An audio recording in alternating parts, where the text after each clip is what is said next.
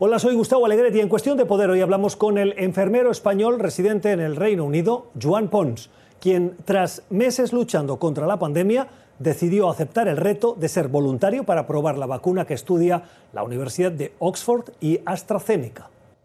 Pues la verdad es que estoy pues eh, buenísimo, vivito y coleando sin ningún problema y encantado pues eh, de, de formar parte de este, de este grupo de voluntarios para poder acabar de una, de una, vez por todas con el virus. ¿Eso es lo que le llevó a, a querer participar y inyectar esa prueba que están haciendo esos laboratorios y la Universidad de Oxford? Sí, la verdad es que um, lo que a mí me llevó fue eh, mi experiencia como enfermero, que ahora yo trabajo en, en la unidad de terapias intensivas en mi hospital de Sheffield y eh, la frustración que, que este virus eh, de que se llevaba pues la vida de mis pacientes casi a diario en el pico y también como, como enfermero he vivido la angustia de cada día que voy a trabajar de no saber si voy a ser el siguiente o no que me voy a estar infectado y también pues como padre y como hijo pues, nos está robando estos preciosos momentos, esos meses que ahora estamos en cuarentena. Por eso este odio que ha ido creciendo fueron mucho más que no cualquier cosa que a mí me podía pasar por, por cualquier uh, efecto secundario. Por lo tanto,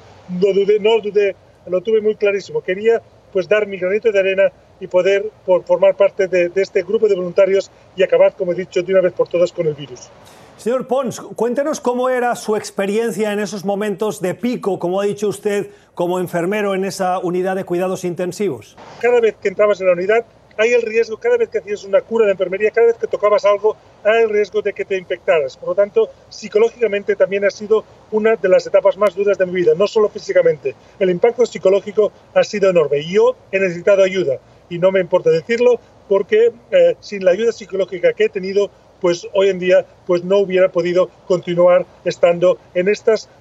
pues, situación tan extrema que, que, he vivido en la unidad de terapia intensiva. Esta fue parte de la conversación que tuvimos en el programa Cuestión de Poder, que se emite de lunes a viernes a las 6 de la tarde en Ciudad de México, 8 en Bogotá y Quito y 10 en Montevideo y Santiago en NTN 24.